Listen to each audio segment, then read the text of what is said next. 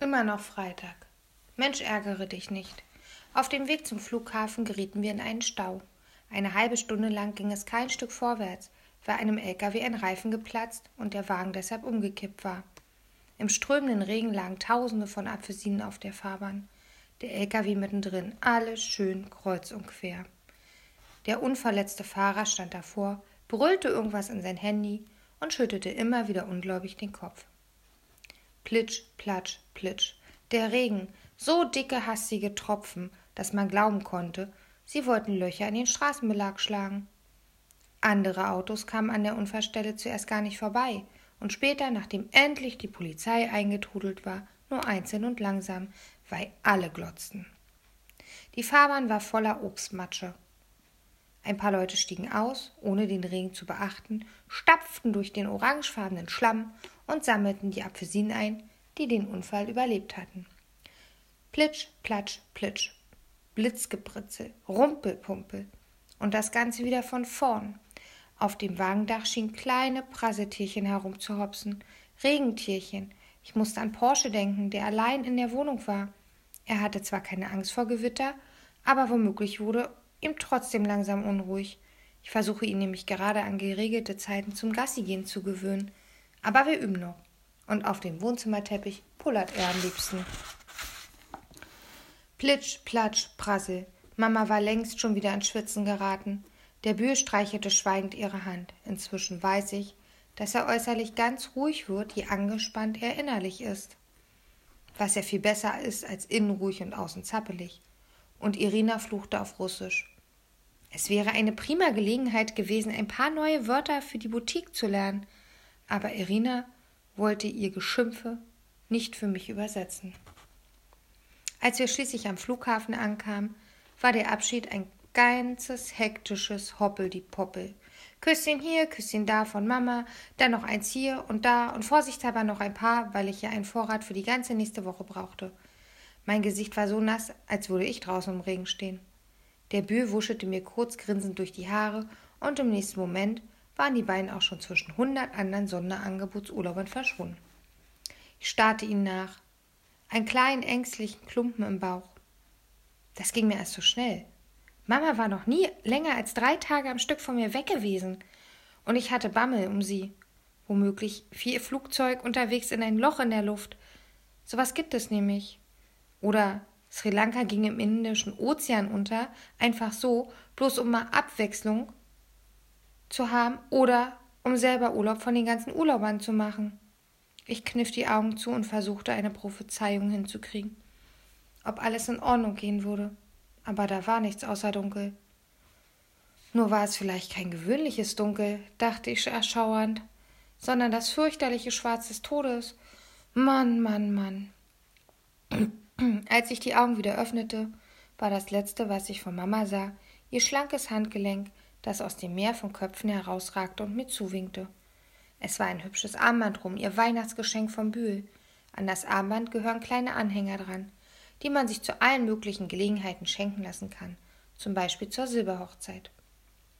Silberhochzeit ist ein Fest für Ehepaare, wenn sie 25 Jahre miteinander verheiratet sind.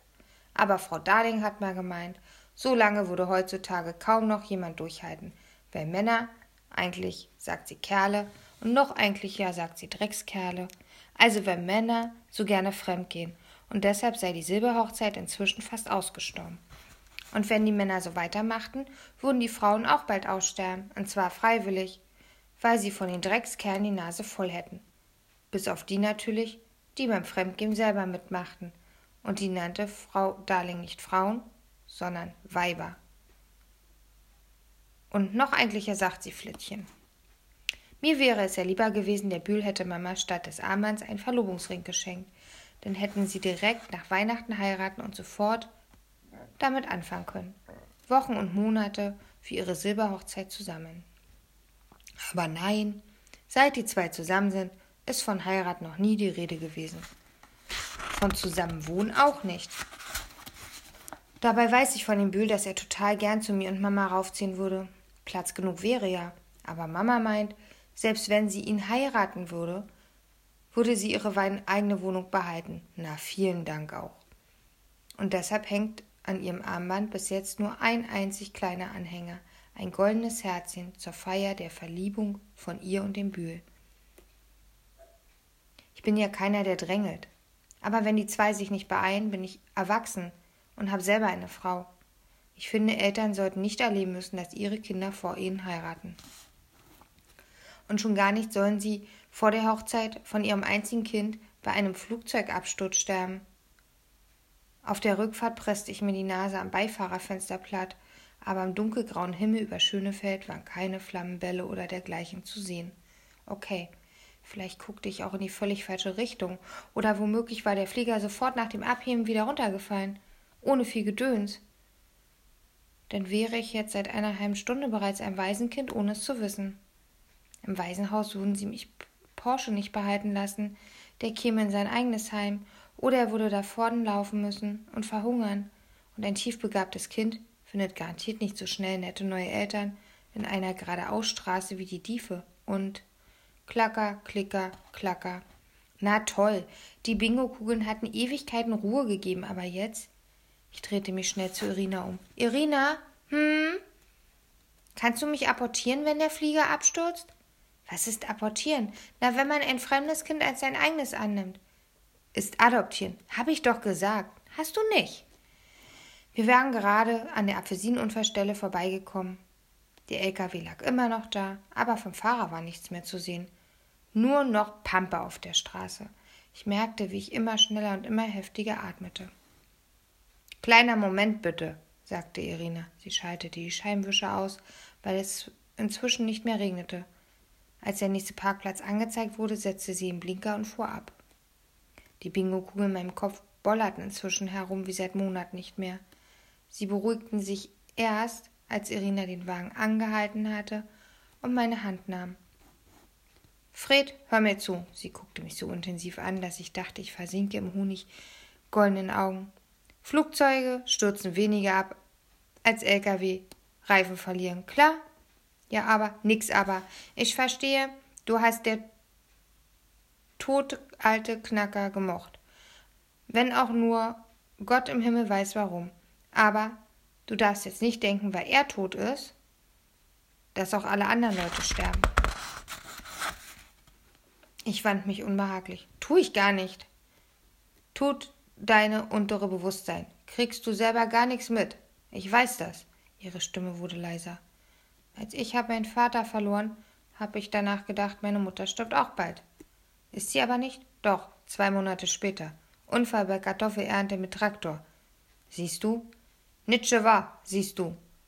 Schlag dir der blöde Tod aus dem Kopf. Wenn du weiter ran denkst, kriegst du am Ende nur, wie man sagt, Paranoia. Paranoia. Wenn man dafür überzeugt ist, dass jemand hinter ihm her ist, obwohl er sich in Wirklichkeit gar nicht für einen interessiert. Irina sagt, es ginge ihr ständig so mit irgendwelchen Typen. Ich verstehe bloß nicht, was hat das mit dem 1. Januar zu tun? Bei der Weiterfahrt lauschte ich noch eine Weile in meinem Kopf, aber die Bingo-Trommel gab Ruhe und mein unteres Bewusstsein offenbar auch. Dann guckte ich weiter aus dem Fenster und überlegte, wie die kommende Woche wohl werden würde. Ich würde bei Oskar wohnen. Das war gut. Aber ich würde auch bei Lars wohnen, und das war gar nicht gut. Lars hatte echt voll den Sockenschuss. Mama und der Bühl hatten sich überlegt, dass er lernen sollte, mehr Verantwortung zu übernehmen. Und weil Irina mich nicht bei sich wohnen lassen wollte, war ich jetzt das Versuchsobjekt, an dem Lars seine Verantwortung ausprobieren durfte. Tolle Idee. Als ob er es mit einem Tiefbegabten besser auf die Reihe kriegen würde als mit einem Hochbegabten. Als ob er überhaupt irgendwas auf die Reihe kriegen würde. Irina hatte deshalb ein schlechtes Gewissen. Als sie vor der Tiefe 93 anhielt, blieb sie sitzen und fächelte sich übertrieben mit der Hand Luft zu. Das Gewitter hatte sich inzwischen völlig verzogen, die Wolken waren aufgebrochen und die Sonne schien wieder. Aber es war noch nicht wirklich sommerhitzig. Auf zehn Meter Entfernung hätte jeder bemerkt, was für eine schlechte Schauspielerin Irina war. Ab und zu lugte sie aus dem Augenwinkel zu mir rüber. Ich ließ sie eine Weile zappeln, selber schuld. Irgendwann holte sie Luft und legte von ganz alleine los. Also gut, es tut mir leid, Fred, dass ich dir nicht lassen kann bei mir wohnen. Und deshalb du von dem Bekloppten da oben aufgepasst wirst. Sagt man so, ja? Sagt man nicht so, aber war mir egal. Gleich würde sie mir wieder aufzählen, warum ich nicht bei ihr wohnen konnte. Seit sie und Mama sich das mit der Boutique überlegt haben, ist Irina nämlich nur noch im Stress. Aber bin ich gerade voll in Stress? Na bitte. Hab ich die Verantwortung für die Boutique an der Hacken? Mein Problem. Die blöde Handwerker? Mein Problem. Alle Klamotten ständig hin und her räumen, noch in die Verpackung? Mein Problem. Ganz zu schweigen von Putzen. Irina wischte sich über die trockene Stirn, als würde sie schwitzen. So. Und habe ich außerdem noch der Abendkurs für Aufbau von Schneiderin. Das war neu. Was für ein Abendkurs. Na, was denkst du? Dass ich hab nichts gelernt in meinem Leben? Außer gut auszusehen in Brüstenhalter? Ich war ehrenbares Mädchen, bevor ich gekommen bin nach Berlin. Mit guter Ausbildung, Schneiderin. Also, hab ich dann aber Hälfte alles wieder verlernt in die Zeit seitdem. Deshalb Abendkurs für Aufbau. Wegen der Boutique? Genau. Können wir die Kunden anbieten Service von Änderungen in eigene Schneiderei. Ist gut für Geschäft. Sie ließ sich rückwärts in den Sitz fallen und fing wieder mit dem Gefäche an. Stress, murmelte sie. Der bringt mir um. Hab ich heute Morgen in der Spiegel geguckt, hab ich ausgesehen, als wäre ich dreißig. Ich runzte die Stirn bist schon 32. Ihre Augen wurden zu schmal und schnitzten ihre Lippen auch. Woher du weißt? Mama. Okay, sie zeigt auf meine Tür. Wenn du das irgendwer weitererzählst, kannst du das mit der Adoptierung vergessen. Sie grinste. Jetzt raus aus meinem Auto und schönen Tag noch mit der Bekloppte.